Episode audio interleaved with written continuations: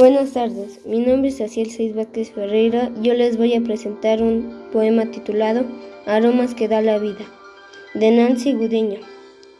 El tiempo que va pasando, entre tristezas y alegrías, y solo nos van quedando aromas que da la vida. La mañana va levantando, el gallo canta de primero, y la cocina que bien olía con el cafecito mañanero. La infancia se fue de repente, el amor llegó hecho prosa, y la niña recordaba en el olor de una rosa. Mi pueblo, cuántos recuerdos, al despertar la alborada, con el rocío mañanero y olor a tierra mojada. Gracias.